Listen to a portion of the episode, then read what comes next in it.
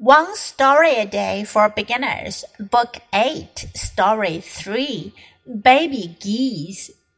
Dad and I are at the lake. It is a very nice day. We see a mother goose. She is white. She is swimming in the lake. What are those yellow things behind her? One, two, three, four, five. Her baby geese. The baby geese are following their mother. She will keep them safe. The mother goose and her baby geese swim across the lake together. What a beautiful family of geese! My dad takes a picture of them. 今天的故事讲的是 baby geese 鹅宝宝，geese 是 goose 的复数形式，goose 表示鹅，geese 是它的复数形式。注意，它们的拼写和发音都不一样。Dad and I are at the lake。爸爸和我在湖边。At the lake，在湖边。It is a very nice day。天气很好。We see a mother goose。我们看到一只鹅妈妈。She is white。她是白色的。She is swimming in the lake. 她在湖里游着呢。What are those yellow things behind her?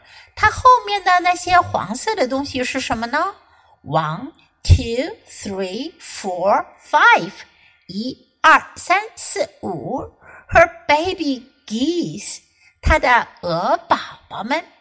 The baby geese are following their mother. Follow 跟随。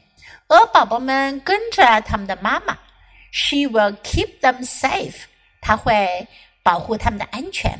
Keep 保持，safe 安全的，keep them safe 保持让他们处于安全的状态。The mother goose and her baby geese swim across the lake together。鹅妈妈和她的鹅宝宝们一起游过湖面。What a beautiful family of geese！ 多么美丽的鹅一家人啊！My dad takes a picture of them。我爸爸给他们拍了一张照。Now listen to the story once again. Baby geese. Dad and I are at the lake. It is a very nice day. We see a mother goose. She is white. She is swimming in the lake. What are those yellow things behind her?